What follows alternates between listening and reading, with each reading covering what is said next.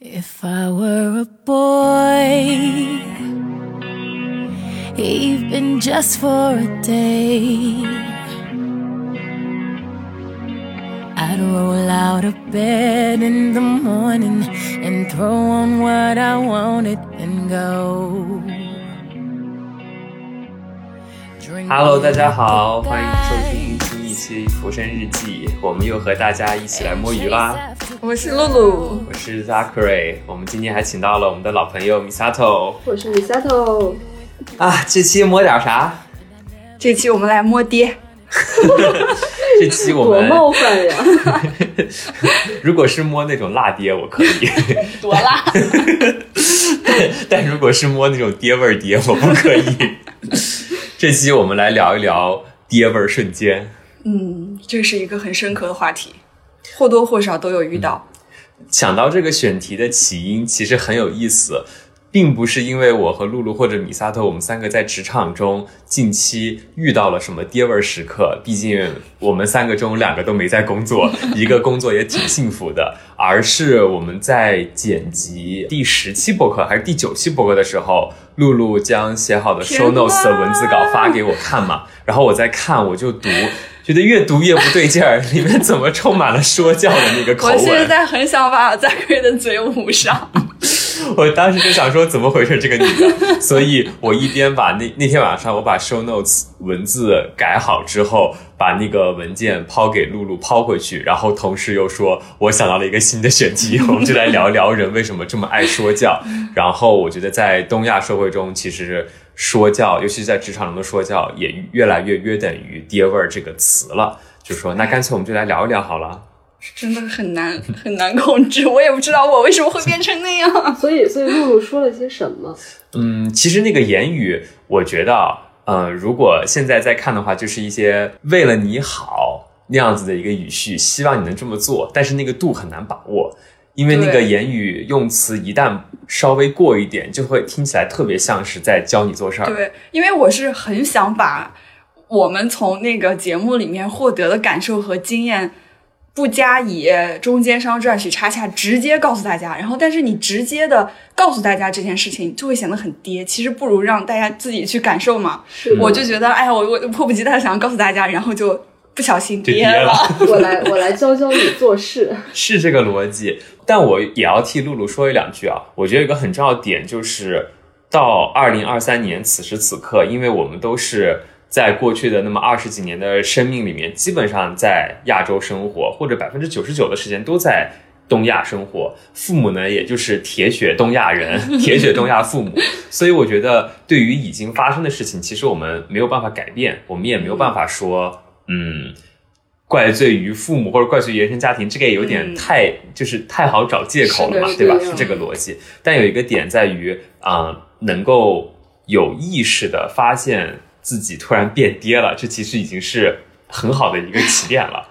因为你只有在意识到这个情况之后，你才会想要说，哎，找一找原因，然后再想想怎么来改它嘛。这真的是一个很难堪的事情，成长的阵痛，就是我还要自我剖析，我为什么跌？人生的二次觉醒。其实我觉得，如果要是能很敏锐的意识到自己这一下就跌了，那可能也不算跌吧，为自己开脱一下。就是因为我去查那个跌味儿是。就是它，它指的是什么意思？因为我查到一个，他说爹味儿通常是指比较老派、传统、守旧的男性气质或者特点，呃，形容那些有点官僚主义、保守思想、喜欢传统价值，通常是中老年。有这个词语有一种调侃的成分，用来嘲笑或者讽刺那些不太愿意接受新潮事物或者思维方式的人。这是谁说的？这是 ChatGPT 说的。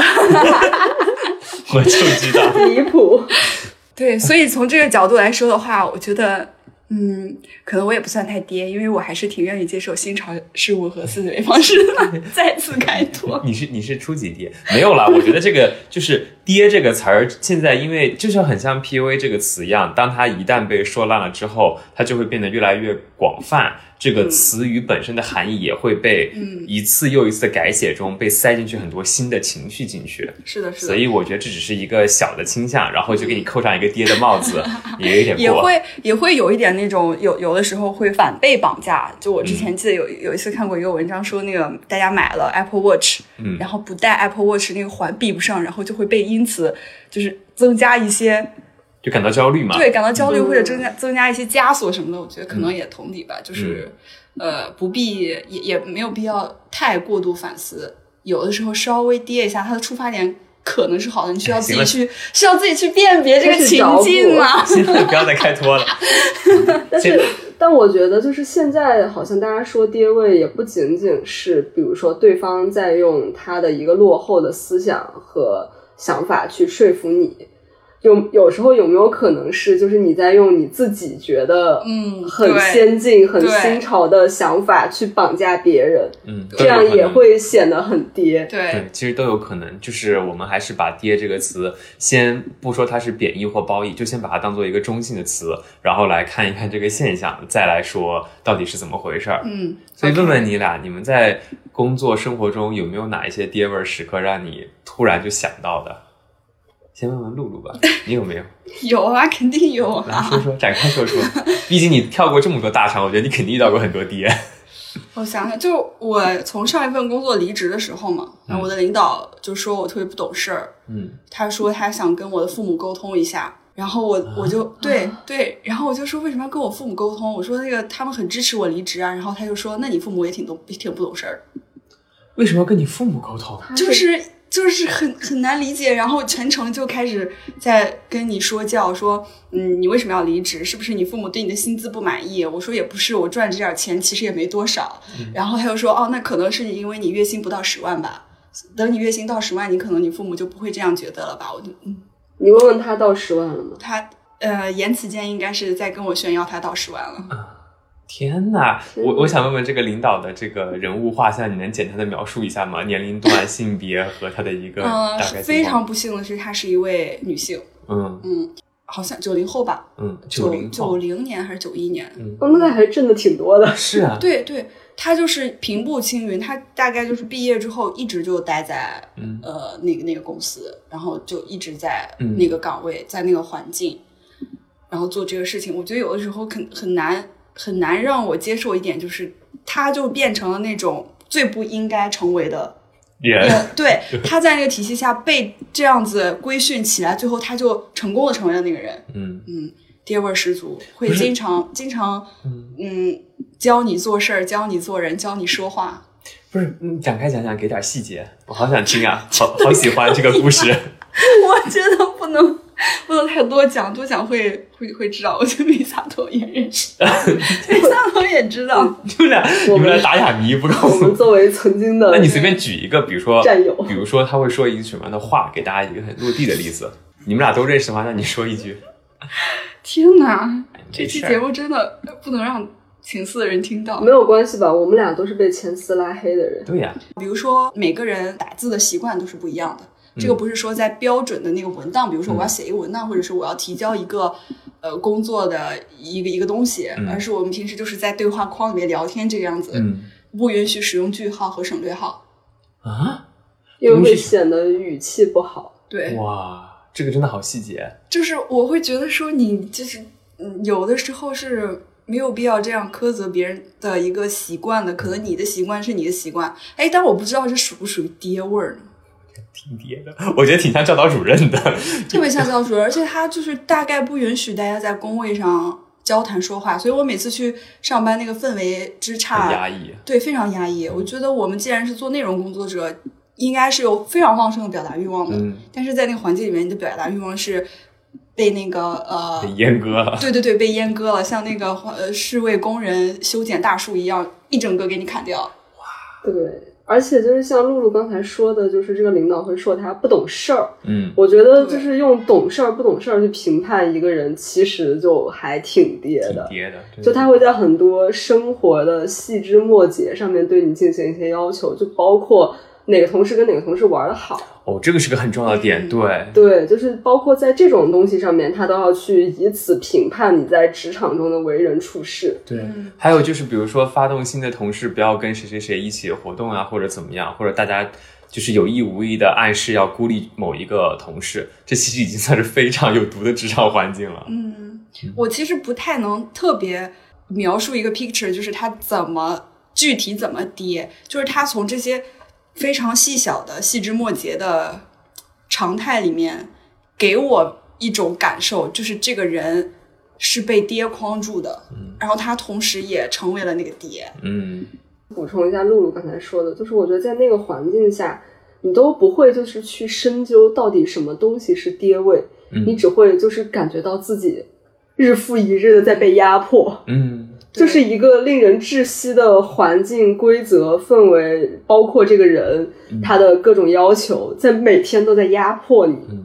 不过当时你们在的时候是能够感觉到是压迫，这个是很清晰的。对，是是能明显感觉到这不对劲。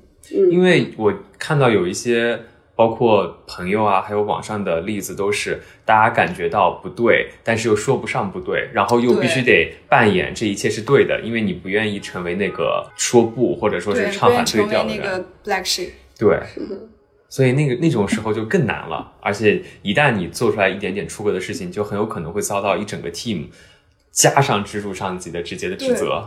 我觉得这个现象真是太普遍了，绝大多数在大城市工作的的年轻人，我觉得每个人都会这样想。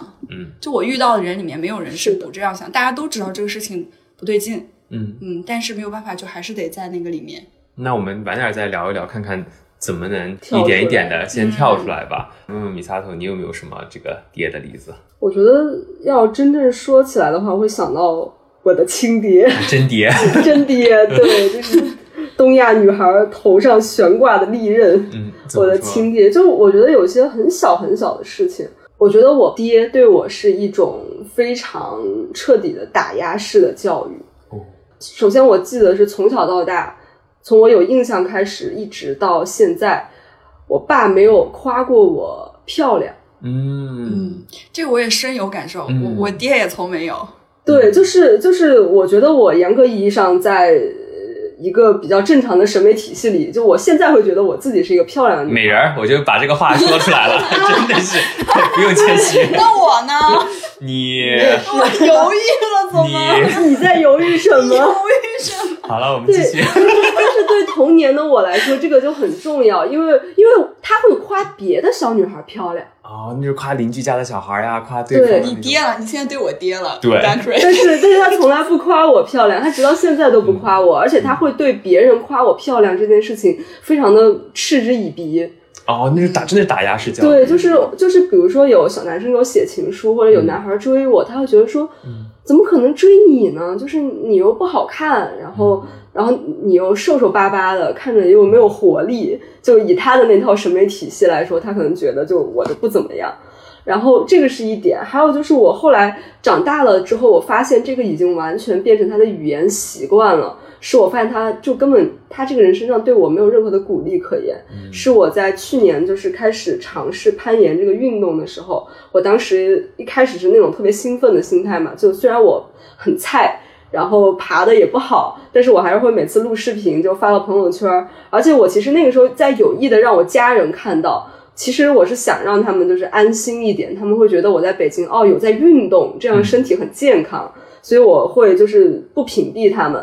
但那个时候我就记得我当时发了一条说，呃，好开心，终于爬上去了这条线。然后我爸在底下给我评论了一句：“就这么一点高呀。”哦，真的很典型这个例子。对，就是非常扫兴，然后也有任何事情，第一反应也不是夸你，或者是鼓励你做出了什么尝试，就是哦，就这么一点高呀，嗯，我就很很受挫，当时那你跟你爹现在的关系好吗？就是不怎么好。就是我现在跟我爹在一起的那种状态，是我跟他单独相处超过三十分钟，我就会开始如坐针毡。双脚抠地。对，就不知道讲什么。然后，而且在这种情况下，我也不太愿意把我任何就是可以我自己认为称得上成就的东西分享给他。嗯，因为你知道那个结果一定是就给你摁下去了。我突然发现你刚刚讲的时候，就是那个和父亲在一块儿做三分钟都很难。我就发现，不管是跟朋友、跟伴侣，还是跟亲戚，能够坐在一起不说话也不会尴尬，真的是一个很难得的事情，是一个很高的标准。太难了。对，但是这个事情又是如此小的一件事儿，其实。其实应该是顺理成章，应该是这样子的，听起来合情合理。但是其实你就需要找话没话找话的来把那个尴尬的时间填满，那个其实就是代表着你内心是不爽的。嗯对你对这个人是没有那么认可的。对我妈跟米萨托的爹很像，就是我妈也是妈爹，就是她，当然她大多数时候都很好，但是还是难免会有东亚父母打压小孩的那个状况。你比如说，我拿了我们院里面很高的奖学金，或者是拿到了心仪的 offer，或者是获得了一些我觉得很难取得的机会和成就等等，我就会跟我妈分享嘛。然后我妈就说：“哎，凭啥给你？”还有会有这样的一个问题，好问题，对，她说：“哎，你为啥拿了，不是给别人？”他就会这样子一个点天。呐！天哪！然后我我年轻的时候，当然就是没有想到该如何高情商的回答这个问题。直到近期，我终于悟了，我想到了一个很好的方法。但我妈最近又问了一个说啊这种事儿为啥到你头上的时候，我说那你也不看看我是谁的儿子，有这样的一个妈，这事儿不到我头上到谁头上？天呐！然后我妈就说真有你的你，说的很有道理。真有你的，就是你妈就跌自己，但不跌自己。得不跌自己嗯，因为他对对因为他很多的那个出发点都是，我觉得就就挺好的，就是那个心不是坏的啦，但还是虽然这么说，感觉我们以上的讨论都在讨论父母，但其实父母也是在这样的一个生长环境下面成长出来的嘛，所以其实这就是他自己作为小孩的时候遭遇的模式。对那他作为父母的时候，他的父母也不会教他你们应该如何成为父母，对然后那个时候也不会有这么发达的互联网，或者说是其他的这种书籍啊、老师啊等等，告诉你一个好的健康的家庭这样子心理啊、健康啊等等角度到底应该怎么样子做。所以他们其实也算是摸着石头过河吧，我也不会怪他们，只是我。早年的时候觉得说，嗯，我应该怎么回复？直到近期，我终于想出来了。但你们有跟那个父母聊过这个事儿吗？不太打算。我之前就跟我妈聊过这个事儿，就是我妈她就是会跟我说话的时候，哪怕是想要请我帮忙的时候，都会是以一种命令的口气，直接会叫我大名，叉叉，你给我怎么怎么样一下，嗯，叉叉，你那个什么什么给我弄了吗？像领导哎，对，像领导一样，就比如说他让我帮他订个机票，他说叉叉机票给我订好了吗？什么时候发给我？就是这样。然后我有一段时间前面的时候，我就已经隐隐约约觉得不满了。然后直到又一次他又是这样，叉叉机票给我买了吗？什么时间？为什么没有发给我？我一下子我那个火火山喷发，你知道吗？我就开始疯狂输出。他说为什么就不能好好跟我说话？我做这些事，我虽然是你的女儿，但我就是义务的吗？钱是我出的，时间是我花的，你为什么就不能说请你怎么怎么样？你跟你的老姐妹都可以这样说，你为什么就不能对你的女儿态度亲和一点？然后叭叭叭，我就把之前所有的情绪一通发泄。嗯，然后我妈跟我说对不起。他改了吗？三个字对不起。然后我说那你说对不起就完事儿了，你以后要怎么样跟我说话？然后他说你好凶啊对啊！他就是真，他就是米赛我刚刚说的，说那个太多年养成的说话习惯，真的就已经改不了了。我说那你就这样吧，以后，然后就没有再说话。然后直到我呃前一段时间回家，然后我就给他打电话问他，我说我到了，你什么时候来接我呀什么的，我还有多长时间到什么什么的。他就会隔一会儿，他就会主动给我回给我 check 那个消息说，妈妈还有五分钟到车站，然后妈妈已经到哪里哪里了，你你出来了没有？什么我就会发现缓和了。那很好呀，那妈妈还是改了的。对，还是改了的。但是我爸他就不改嗯，就是他就是属于那种，我觉得有一个爹有一种爹味儿很典型的特征，就是你跟他说他死不悔改，哦，他不改，对他不改，死不悔改。所以我跟我爹现在几乎就是相当于是一个陌生人的状态。我发现这些就是比较爹的人，他也基本上都是窝里横，他很难对，在外面真的很凶。对，也是嗯也是。就是会有一种让你觉得这个人跟跟他真的沟通不了，就你们嗯两个好像就不是在一个世界里的人。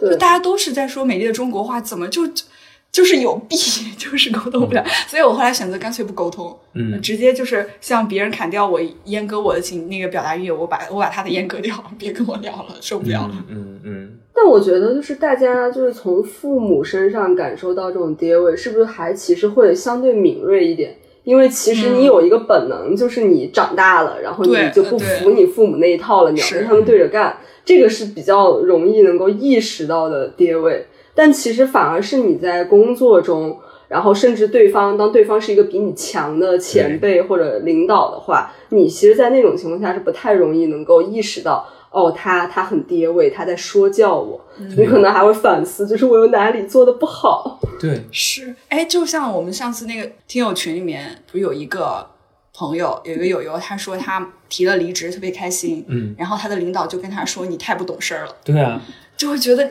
怎么一模一样的话术真的就是，而且这个事情并不仅限于东亚，我这个真的要分享一下，就是我曾经有一个领导，她是一个白人女性，是个英国人，也算是高知啊，就是真的是接受过很好的教育。然后当时我是那个公司的实习生，我本来的合同应该是，比如说我合同签了六个月，然后我在四个月的时候提前离开了。我就给他说，我说我要提前离职，根据合同，我需要在一个月的时候给他发这个，就提前三十天跟他发这个离职邮件嘛，告诉他这件事情。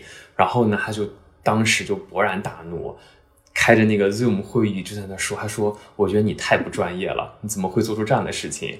我当时说：“我做啥了？” 然后他还因此要克扣我的工资，就他就说这样子的话，你这一个月的。工作的这个就 salary 嘛，你这个 salary 我会好好的考虑一下是否应该发给你。我当时就立刻截屏，然后发给了在香港工作的律师朋友。我说：“哎，活儿来了，这个案子打赢了，我和你我们两个五五分这个劳动仲裁费。”然后就是我最后就跟他说：“我说第一，你不支付我薪水是违法；第二，你就是相对来说你还标榜着自己是一个。” Business for good，然后你要让这种商业赋能于很多一些其他不好的事情的一个人，你自己却作为一个 CEO 做这样的事情，然后巴拉巴拉给他罗列。第三，我做事情一点都不合法，而且我也在提前三一点都不合法，一点都不违法，而且我也提前三十天把邮件发给你了。然后综上，你还是得把工资发我。第二呢，如果你要不发的话，我也不介意把我们两个的邮件和视频聊天公布给我们的所有合作伙伴。嗯，天呐，天呐，太爹了！好刚你！我们刚刚所有说的这些例子里面，就爹味儿，它通常都会发生在有一些权利的嗯，关系。对，有一些权力关系的体系里面，或者是有权力不对等的情况里面。甚至是实力吧，就是嗯实力不对等。因为像 Zachary 刚才讲，他的领导就是白人高知女性。因为我之前在我另外一份工作中也遇到过，就是这这种类型的女性领导。怎么大家今天讲都是女性领导，很诡异。一会儿讲讲男会性有男的，没事儿。对，就是就他也是一个就是学校非常好，就可能国内 top 二非常优秀的领导，而且他也确实就是在我们这一行里面干得很好。但是他就是整个人给人的感觉，就是他会把他自己的那个水平用来要求所有的人。比如说，我一个月能写十四篇稿子，你一个月只能写八篇稿子，那你就是一个废物。但他没有想到，就是一个月写八篇稿子已经超出这个行业的常规的基本的工作量了，就大家已经在超负荷的运转了。所以当时我离职的时候，我记得非常清楚，就是我离职的时候，其实我是意识到他们这种工作模式有问题。就是你如果是在一个内容工作上的话，你不能够以这种压榨别人的时间、精力和潜力的方式去逼别人写东西。因为我们那个时候工作强度是基本上十二点钟下班是常事，然后每天就是没有干别的事情，就是坐在那儿写。然后我走的走的那个时候，我就还很真诚的跟他发了一大段话。我说，就是我觉得这样的工作模式对我来说太消耗了，而且呃，我没有办法就是通过嗯其他的时间和呃其他的爱好去把这个消耗的部分补回回来。所以我觉得就是它对我来说是一个非常严重的心理和生理上双重的问题。然后我相信，就是我给他发的那一段话，之前应该也有很多离职的人跟他发过，但他当时就是给我的回复就是，我早就告诉你这份工作是这样子了，嗯，我跟你说过了，这个工作强度就会很高，嗯，所以就是言下之意就是你知道了，然后你还干不下去，就是你的问题。对对对对对，我天，这样我真的很难受。然后我就关闭了我所有的沟通欲望，就是我就第二天坐在工位上，然后跟另外一个大领导聊天，就是他问我为什么要走，我说我要走，我受不了，一天都待不下去了。我也不想跟你说，再继续剖析我的内心，说你们这个地方到底有什么问题，或者是我觉得你们可以怎么改进，随便吧，让我走。我不知道就是米萨奥有没有那种感觉，就是对于我来说，如果我能能让我创作内容，我觉得是很幸福的事情。但是让我更幸福的事情就是，我希望我创作的东西，它是像一种自然状态下流水流淌出来的，而不是你我就像一块抹布一样，你给我拧出来的，的你真的特特别难受。嗯我然后我们现在大部分的创作出来的市面上你肉眼可见的内容，都是拧拧抹布拧出来的那些都是东西，跌在拧抹对，都是爹在拧抹布，所以就会充斥着超级超级多爹味儿十足的内容。嗯啊，我接下来就是可以说这个例子，就是我之前合作过的一个甲方，他是某汽车品牌一位男性，就是写那个文案，你知道吗？写那个文案，他就我就在那说，就是你你这个车怎么怎么好，大概然后为什么选它什么什么的，然后他觉得很不满意，他就要改，然后改了改完以后反馈给我，里面有一句话真的是赫然进入我的眼帘，我大受震撼。他说。我挑车就像挑媳妇儿一样，什么有毒的男性气质？我真的我就哑然，然后后来我就就不想要再跟他们这个这个品牌继续合作，然后结果后来隔了一段时间之后，我就又发现了另一个呃别的文案。也是说，好像是个音响还是什么来着，我忘了具体是个什么产品啊。也是说，挑这个东西你就得像挑你的伴侣一样，怎么怎么样。我觉得，我觉得大受震撼。我觉得这话怎么这么熟悉呢？然后就去溯源了一番，发现是同一个人。哦，天哪，同一个人天呐，天哪，你就想想这些这些这些内容，为什么要这样写呢？太可怕了，真的是。这这就这就就是很可怕。有的时候，很多时候客户或者是品牌花了钱来找你做，我大部分情况下，很多情况下我都会觉得这钱花的真的特别不值，嗯嗯，是的，大家做出来都是垃圾而已，都是在史上雕花，你又回到了你的工作话题。工作的核心的，都是在炒。屎而已。对，我自己还有遇到另外一个，我觉得也应该是蛮经典的例子，就是明明你和另外一个同事，你们完全不属于一个部门，甚至业务线就是分马牛不相及的两个业务线，但是他可能会来指点你的工作，嗯，嗯，是的，嗯，教你这个活儿应该怎么干。嗯，如果分享的东西是真的在理且逻辑上面可行的话，那咱就是说，又不是说也可以。不不接受嘛，嗯就是以一个正常商量的角度和头脑风暴的角度来说，有一些好的火花产出，那是当然很好的了，对吧？嗯，但是最后可能也真的就是很很离谱。嗯所以我觉得，就是这种爹味，有些时候是他给你的说教，或者是他自以为的指导，其实超出你们两个之间那个界限了。对就你们本来不该是互相指导的关系。对我们本来就不应该互相说一句话。对，哎，那我觉得这个就是很，就是不太尊重，就是没有把我跟你放到一个我们是平等的地位上来对话或者产生联系的。嗯因为我之前有遇到过我们公司的一个男同事，然后那个男同事，我不知道他为什么会干我们这份工作，因为他其实是一个就是非常顶尖的世界顶尖的学校毕业的，然后又是那种专业性极强的一个专业，所以其实我不太懂他为什么会来做传媒这一块儿。但是就是他离职的时候，他离职的时候，我们两个处于那种完全没有怎么讲过话的状态。但是离职之后，他突然有一天来问我说：“呃，前两天发那个稿子是不是你写的？”我说：“啊、是啊。”然后他说：“好。”他说：“呃，就是应该这么写。”或然后说：“呃，以后你要多写，写了二条之后就要争取写头条。”对，就开始突然跟我规划起了我未来的职业发展，我就很迷茫。就是我觉得我们都没有讲过话，嗯，为啥好突然？你突然。突然你突然来就是点评一下我的工作。就如果我们之前是呃有聊过天，或者你是一个我工作上的前辈怎么样，我都会觉得还好吧。就你跟我说这些话，但就是完全没有这方面的交集。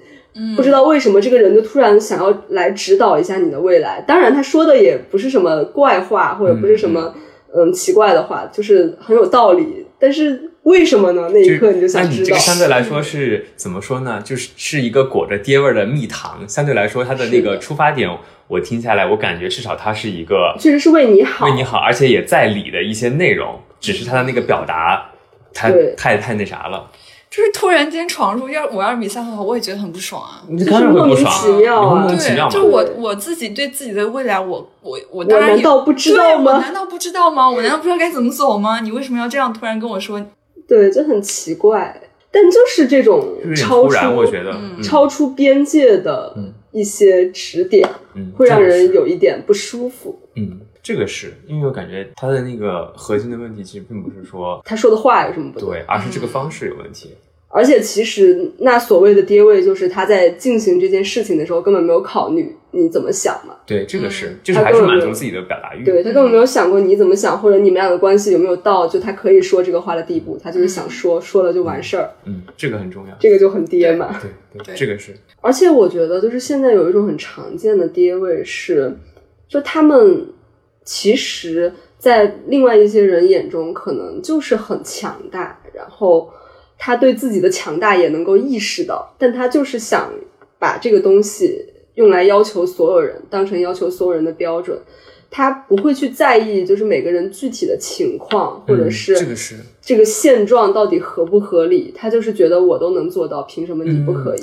哎，这个是一个特别经典的事情。我记得前几年有一本特别经典的书，叫做《精英的傲慢》，叫做《The Tyranny of Merit》，然后那个作者是。哈佛大学的麦克桑德尔，他也开什么哈佛幸福课，应该就是那个教授还有讲公平，哎，应该是讲公平那门课，而不是讲哈佛幸福课，反正就是都是哈佛老师了。这个 IP 做的太好了，哈佛这个 IP。Anyway，他就是讲那个精英的傲慢。你比如说，不管是因为什么原因，至少这个人现在在这个，假如说二零二三年十月十七号这个时间节点，这个人他在世界上面或者在社会中，他处于了一定的有所成的位置，那他就可以把那一些可能潜在辅佐于他的因素都撇开。全部都归功于，或者大多数都归功于，是因为我自己努力得来的，是因为我有这个能力，所以我做到了。而你，我既然我能做到，你也能做到，因为我努力了，所以我成功了。那你呢？只要你努力，你也能成功。但是反过来，如果你没成功，就说明你不够努力。但其实他这一套话术逻辑背后就把很多其他因素都摘掉了，比如说他就是赶到了这个行业最好的那十年风口，或者在这个国际的这个经济形势下面，因为经济是有周期的嘛，你小周期怎么样也得十年，大周期甚至可能要三十五十年，它就是赶到了这一个经济上升期的这一个好的周期，我们这一代就是没有生在那个周期。你再比如说，有的人他可能。我举一个非常简单的例子，就是因为政策的变动而获利，然后成功的那一批人。你比如说，嗯，在两千年初，如果你生在北京，你投资房地产，你到二零二三年这个时间节点，你一定是赚的。如果你买了十套、二十套的话，那你一定是兜里面有一些钱的。那因此，你把那个客观的因素抛开不说，你就开始说啊，我现在的成功是因为我自己的努力，或者是因为一些其他的原因。然后反过来再去说教别人，其实就是它都是很不客观、很片面的。你讲到这一点，我就想起来一个例子，就是呃，我们很多在八九十年代或者是二十一世纪初，嗯，就在国内大获成功的一些艺术家，他们就是从最开始的时候，在中国最顶尖的高校里面获得那些。很多很多很多，绝大部分人都没有办法接触到的一些呃世界间一些比较流行的艺术趋势也好，或者是一些比较先锋的艺术观点也好，他接触到这些，在那个非常贫瘠的年代做出了一些成就。但是那个时期一过，信息爆炸的时代一开始，他们就没有没有再做出任何比较让人觉得很炸舌的成就了。嗯，这个时候他们就开始对啧舌，这个时候他们就开始抱怨时代。我太爹了。这个时候他们就开始抱怨时代，然后就说我们这个最好的时间已经过去啦，你们现在怎么怎么样不好啊？呃，我们那个时候多么多么好啊，怎么怎么样？呃，但是你再看他们有没有什么真东西吗？好像也没有再出现什么真东西了，但是就是会还是会这样说。嗯我觉得也跟你这个例子也差不多吧，就是你的成功。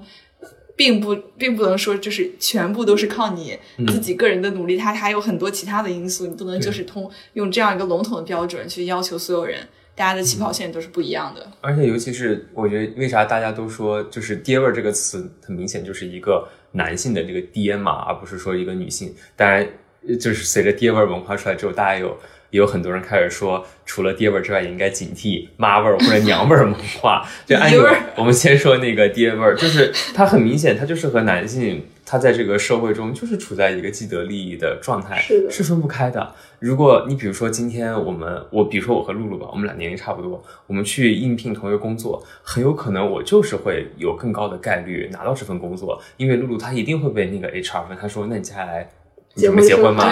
生孩子吗？然后问我的话就是，啊，履历不错，就你了。他不会问我这么多屁事儿。是的，可怕。对，但是真的当一个人，就是当一个既得利益的人，他到了三十多、四十多的时候，然后他没有意识到这一些是他成功的潜在原因，反过来开始教年轻人做人的时候，我就觉得挺可怕的这个事情。是的，所以就是其实爹味也不不仅仅是一个东亚的一个话题，嗯，我觉得它真的是一个世界性的话题。可能在不同语境下面，这个爹味儿的含义也会不一样。因为在东亚，我们讲爹，我觉得还是挺有，它或多或少会和原生家庭扯上。父权的对对对然后在其他国家，可能就是就像米萨头说的，可能和父权，有可能是和白人至上文化对，揉在然后一起。或者也可能是精英阶层。哎，对，嗯，想听听大家讲一讲，你们觉得爹味儿的潜在原因是啥？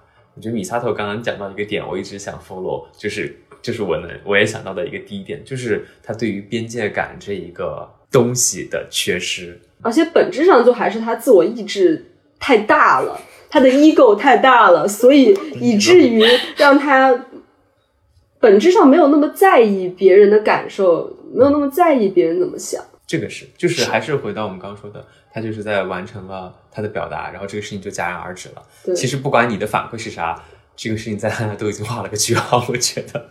我觉得是有些人 ego 大，是他是辐射的是他的能量，但有些人是用他辐射的是他的观点。哎，对，这个很重要。嗯对，就像比如说那，这个还算他的 ego 吗？我觉得某种程度还是不算了，因为他有可能去到，就跟刚刚我们聊，他有可能去到别的语境里面，他他就不是那个跌别人的人，对，就是被跌的人。就被跌了，所以他就只能在自己安全的范围里面去跌别人。嗯，这个是很重要。这是什么薛定谔的跌？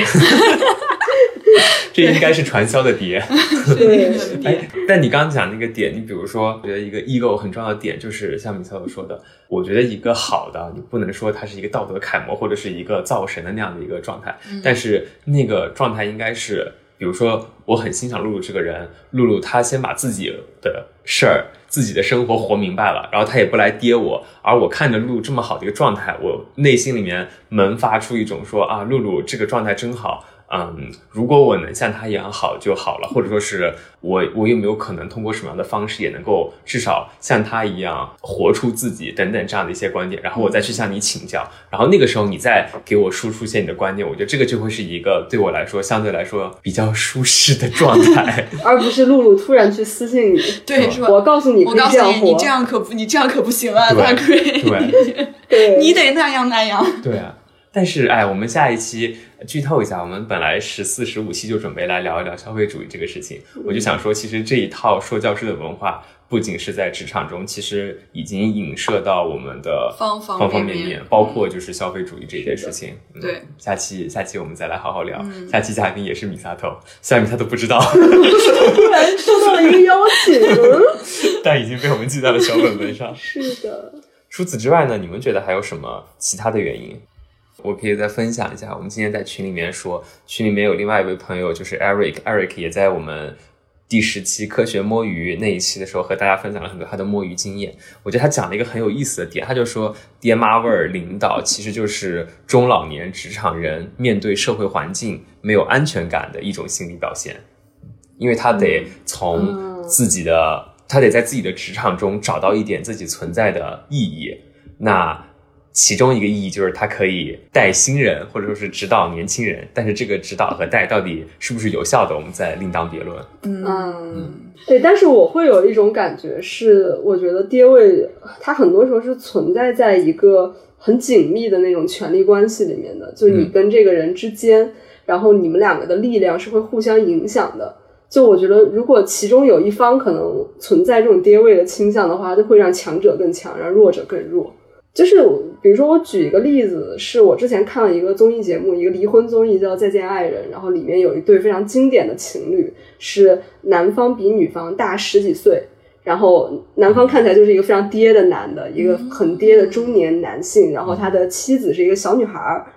那个那对关系给人的感觉就是他们在一开始相爱的时候，那个男的就充当了女方的呃人生道路上的引路者那样的角色，以至于那个女性非常的依赖她的丈夫。嗯然后不管是在就是普通的生活事务上面，还是在她的自己的事业和创作上面，她都很依赖这个男的给她的反馈和指导。但他们两个这样的关系发展到后面，就变成了男的觉得女的什么都干不好，然后你做什么都不行，你做什么都需要我。然后女的可能她在这个漫长的过程中，她有了一些就是反抗的想法，她会觉得说，你凭什么这么觉得？嗯我明明自己可以做好事情，但是你会在节目中看到她好像真的做不好。哦，那对当然，她到底有没有真的做好，这个还不好说啊，可能也有节节目组的那个剪辑的问题。对，是这个倒是另外。就是就是，我觉得就是两两性关系里面的这种跌位，好像也其实也存在，而且其实也很明显。嗯，啊，我觉得非常普因为你。举的那个例子，他们在我听来，我觉得还有一个很重要的点，就是他们本来也挺像妇女那个嗯年龄的状态感觉的，就是像你最开始分享你和你爹那状态，就其实某种程度来说也挺像的。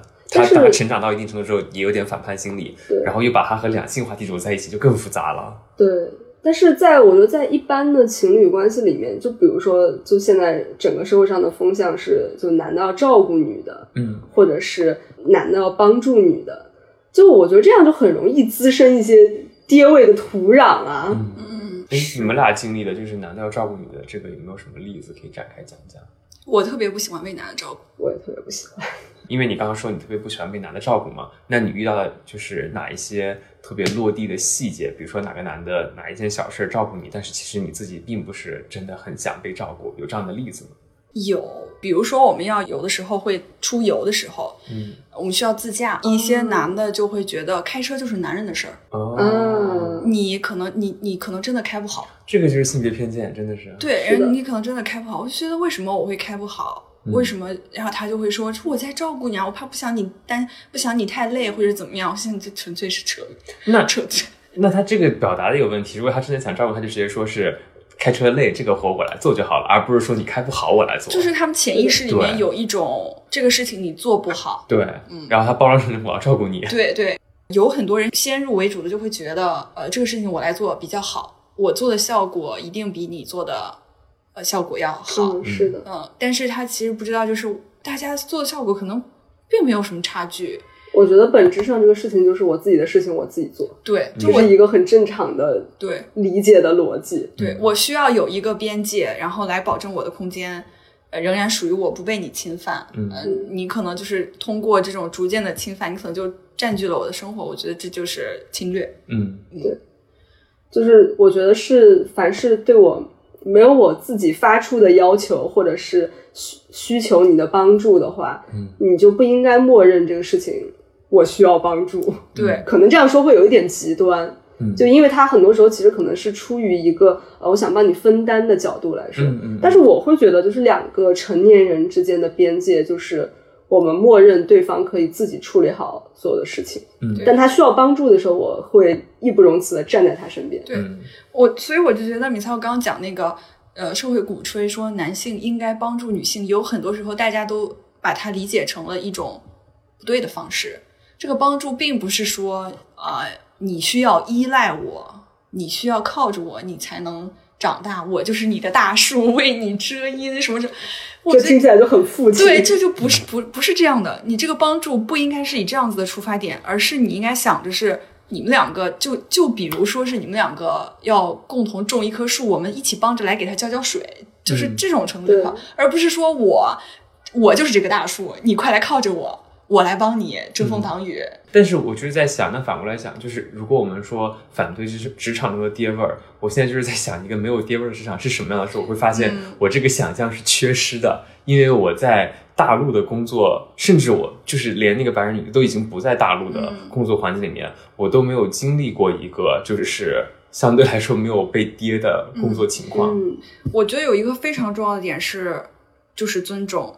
对。但是现在真的太少有人能做到，我真的尊重你了。但凡这个你和我我 A 和 B 之间的关系中，但凡有一点点权利的存在，另一个人突然就跃然变成一个不尊重你的态度。嗯就我对接过很多甲乙方的这种关系，我通常处在乙方的过程中，我都非常明显的感受到这个甲方他在跟我对接工作的时候，他明明可以以一种很呃平等的，或者是我尊重你作为一个独立个体一个人来说，这不是什么大不了的事情，但是他就是会莫莫名其妙有一种优越感，然后以一种很不友好的口吻。嗯去命令你做一些什么，可能就不是甲乙方，就是哪怕就是上下级也会有这样子的情况出现。我觉得就是本质上说就是不尊重。如果大家有一天真的能完全做到了尊重，嗯每个人都是独立的个体，我和你是一样的，是的，我觉得就会好很多。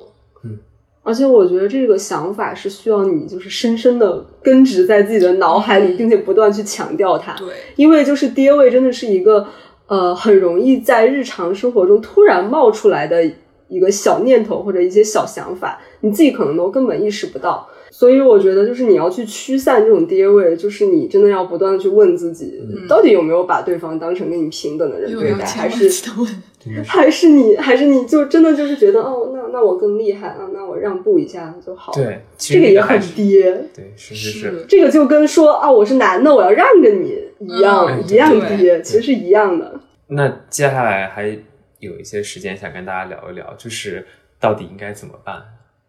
因为我现在在想一个很重要的问题，就是我们都我觉得越来越多人能够意识到说，哎，职场中的爹味儿挺多的，或者说是能够敏锐的察觉到说，哎，我好像刚刚被爹了，但是依然很难从这个困境中跳出来。当然，一方面是这个权力结构和话语体系，它已经或多或少的在我们有限的生命里面存在了很多年，又在这样子的一个职场结构中存百分之九十的情况下都存在，所以它真的很普遍，普遍到让我们就是找到一个相对来说不跌的环境都已经变得很难了。但另外一方面，你萨头刚刚讲的时候，就是那个你说那个北大学姐，然后她因为自个儿非常优秀，没事儿可以可以骂北大，好紧张啊！我现在，没关系，我我即将被。我另外一家前司也拉黑。就是就像你说的，当他自己能力好的时候，他就强迫其他人来这么做，其实也不合理。是的，这都是一些我觉得是暴政的那个点。然后你就我就在想那个权力关系，你像不管是我们父母还是我们的领导，当他自己的成长环境就是从那样的一个模式出来的时候，所他就在你比如说我们父母。在他们的父母面前，他们就是那个被打压的一方。那到了我们这一代，他们就成了那个强大的人，所以他们就可以施压于我们。这样的一个恶性模式其实就传下去了，所以也更让更难让大家跳出来。因为你比如说，如果今天我没有觉察到这一点的话，然后我在工作中被领导打压，我在生活中被父母打压，那很有可能我生了小孩，我就去压我自个儿的小孩了，嗯，是的，因为我我的这个不良情绪总得找一个出口嘛。对，嗯，这个其实就是让我会觉得，哦，那好多人真的就是没有办法走出去，只能被困在那儿了。嗯，因为我觉得，你比如说，真的落到一个落地点，就是说，那现在好，我们聊了这么久，职场中就就骂也骂爽了，然后原因也分析了，但其实下一步就是那那真的怎么做嘛？因为就是。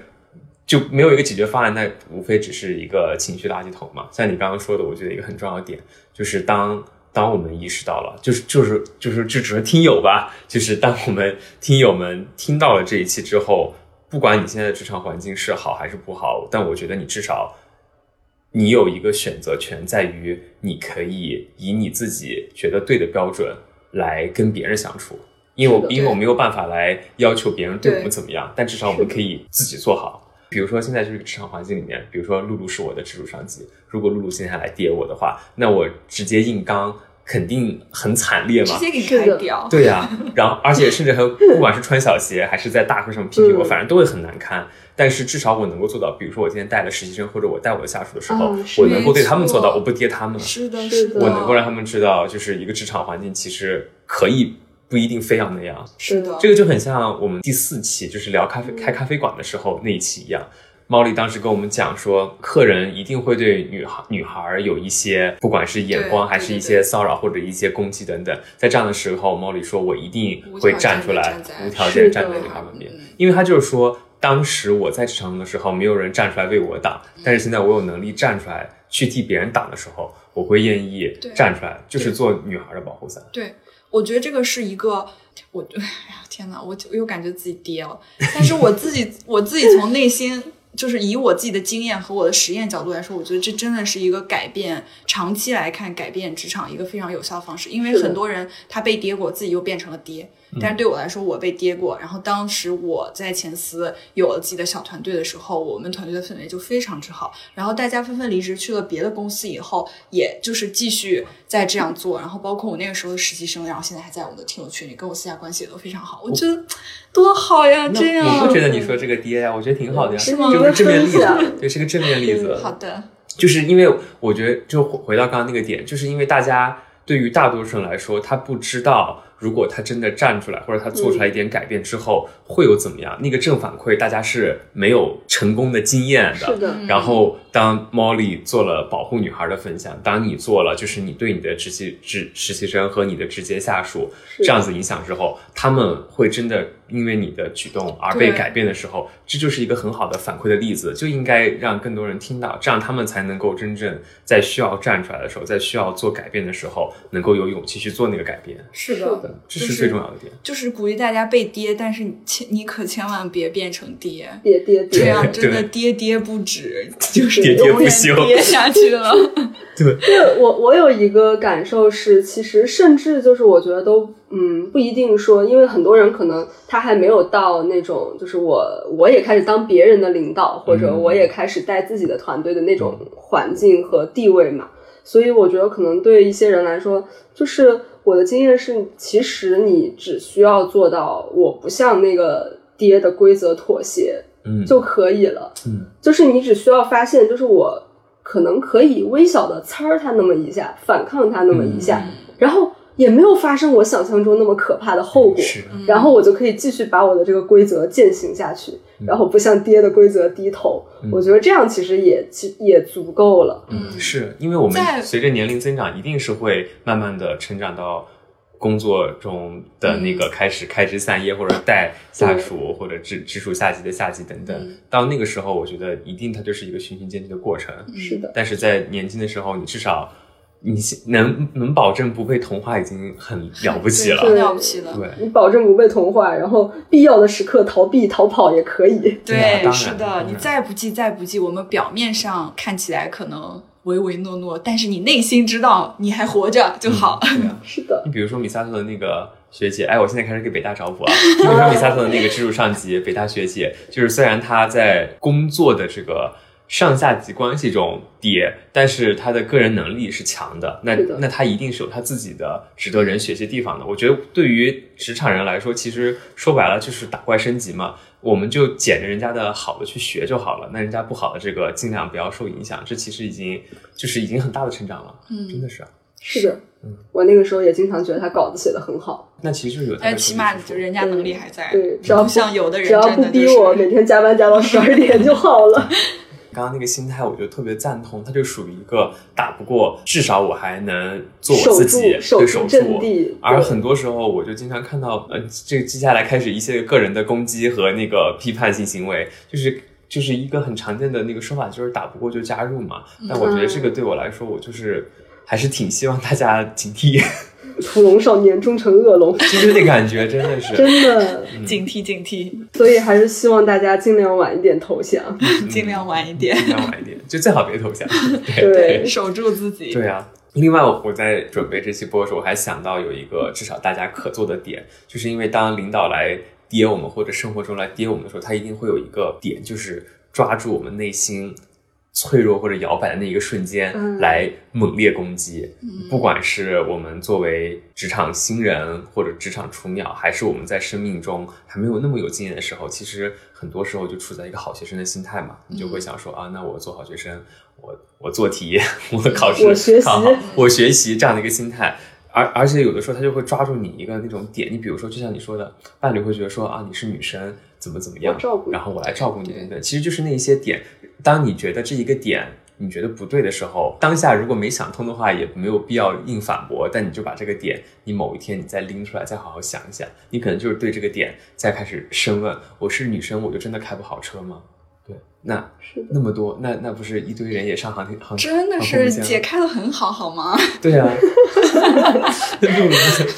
对，能有这个自我反思的这个点，其实已经很难了，嗯真的。是就是咱就是说，我们在一期批评爹味儿的播客中开始越来越爹无数次的，已经是一个很值得反思的事情了。对，而且我觉得大家就是在各种不同的经历中，一定会曾经、现在或者是将来，可能会有某个瞬间就是跌了一下，是的，就是。但也没关系，就你你没有办法，就是时时刻你怎么能可做到一辈子就不跌？那你是圣人啊！哎但是我觉得该道真的做不到歉道歉也很重要。对，就是你要、你及时的捕捉到这一点，然后控制自己，掌握好边界就 OK 了。要真正意识到自己应该道歉，这就对这个很好要，而不是觉得自己更有道理，一下都疯狂给自己找补。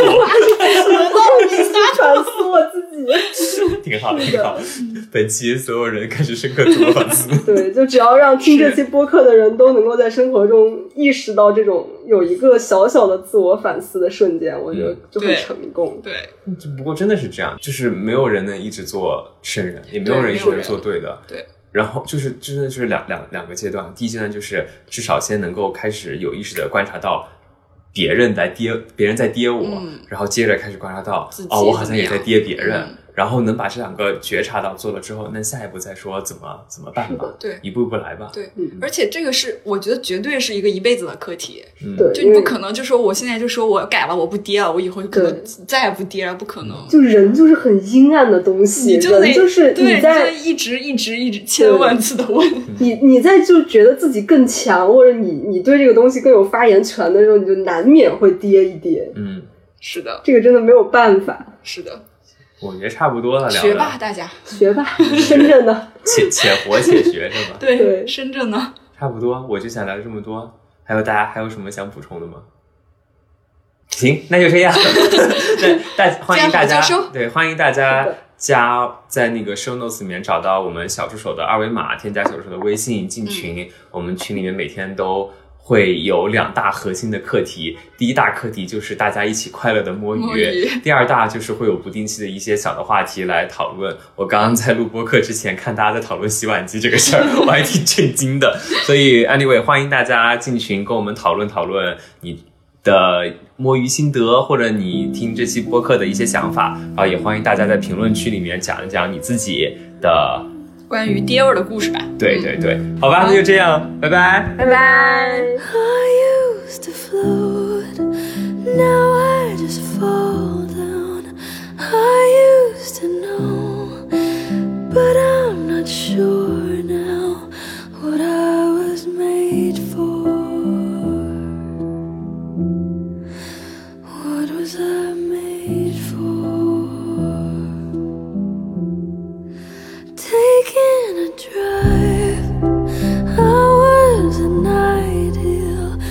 so alive.